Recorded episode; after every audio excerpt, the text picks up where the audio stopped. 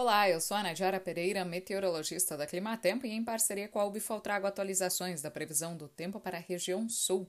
Nesta semana tem previsão para nova mudança no tempo, especialmente sobre o estado do Paraná, devido à formação de uma intensa área de baixa pressão atmosférica sobre o Paraguai, que vai avançar sobre o centro-sul do país, propagando chuvas fortes e risco para temporais, principalmente entre a próxima quinta e a sexta-feira.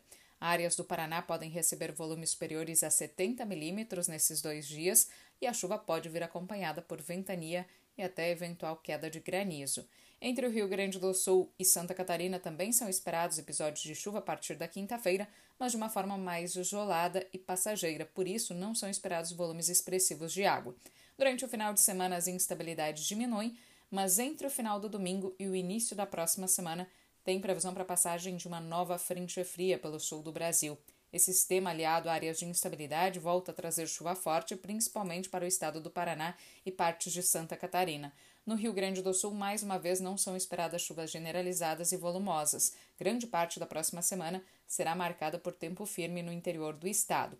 Após a passagem dessa frente fria, teremos o avanço de uma massa de ar de origem polar que deve provocar declínio acentuado das temperaturas na segunda metade da próxima semana. Estão previstas temperaturas bem baixas em grande parte do interior da região sul, mínimas abaixo de 10 graus, devem atingir áreas entre o interior gaúcho e interior paranaense.